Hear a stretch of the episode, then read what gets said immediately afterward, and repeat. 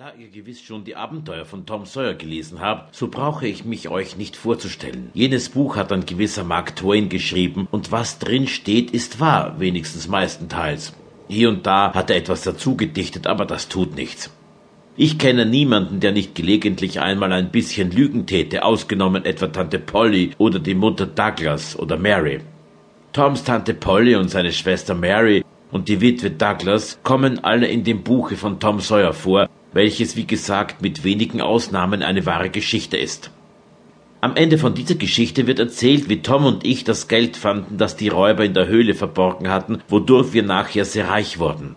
Jeder von uns bekam 6000 Dollars. Lauter Gold. Es war ein großartiger Anblick, als wir das Geld auf einem Haufen liegen sahen. Kreisrichter Thatcher bewahrte meinen Teil auf und legte ihn auf Zinsen an, die jeden Tag einen Dollar für mich ausmachen. Ich weiß wahrhaftig nicht, was ich mit dem vielen Geld anfangen soll. Die Witwe Douglas nahm mich als Sohn an und will versuchen, mich zu zivilisieren, wie sie sagt. Das schmeckt mir aber schlecht, kann ich euch sagen. Das Leben wird mir furchtbar sauer in dem Hause mit der abscheulichen Regelmäßigkeit, wo immer um dieselbe Zeit gegessen und geschlafen werden soll, einen Tag wie den anderen. Einmal bin ich auch schon durchgebrannt, bin in meine alten Lumpen gekrochen und Hast du nicht gesehen, war ich draußen im Wald und in der Freiheit. Tom Sawyer aber, mein alter Freund Tom, trieb mich wieder auf, versprach, er wolle eine Räuberbande gründen und ich solle Mitglied werden, wenn ich noch einmal zu der Witwe zurückkehre und mich weiter zivilisieren lasse. Da tat ich's denn. Die Witwe vergoss Tränen, als ich mich wieder einstellte, nannte mich ein armes, verirrtes Schaf und sonst noch allerlei, womit sie aber nichts Schlimmes meinte. Sie steckte mich wieder in die neuen Kleider, in denen es mir immer ganz eng und schwül wird.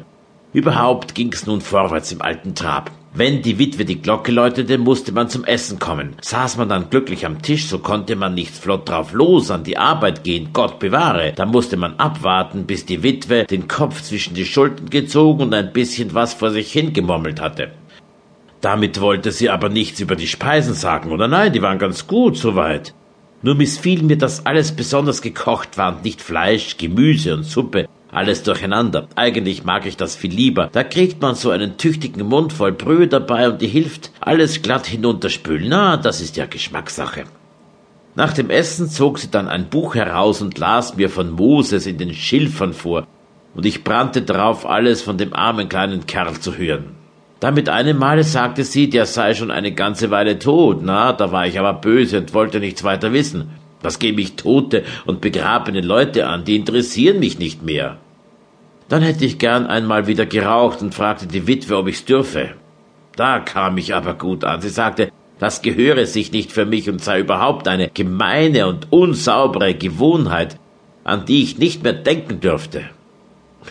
So sind nun die Menschen, sprechen über etwas, das sie gar nicht verstehen. Quält mich die Frau mit dem Moses, der sie weiter gar nichts angeht, der nicht einmal verwandt mit ihr war und mit dem jetzt nichts mehr anzufangen ist und verbietet mir das Rauchen, das doch gewiss gar nicht so übel ist. Na, und dabei schnupft sie. Aber das ist natürlich ganz was anderes und kein Fehler, weil sie es eben selbst tut.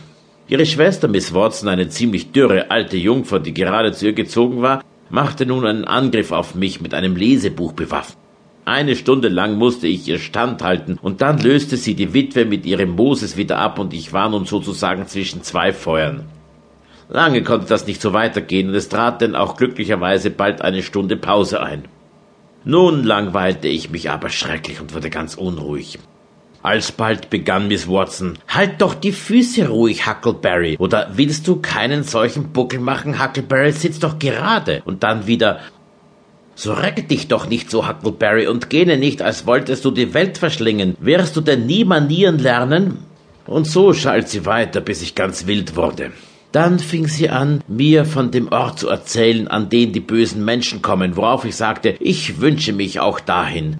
Da wurde sie böse und zeterte gewaltig, so schlimm hatte ich's aber gar nicht gemeint, ich wäre nur gern fort gewesen von ihr irgendwo.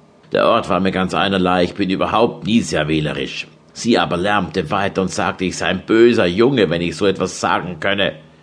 Sie würde das nicht um die Welt über die Lippen bringen, ihr Leben solle so sein, dass sie dermal einst mit Freuden in den Himmel fahre. Der Ort mit ihr zusammen schien mir nun gar nicht verlockend und ich beschloss bei mir, das meinige zu tun, um nicht mit ihr zusammenzutreffen.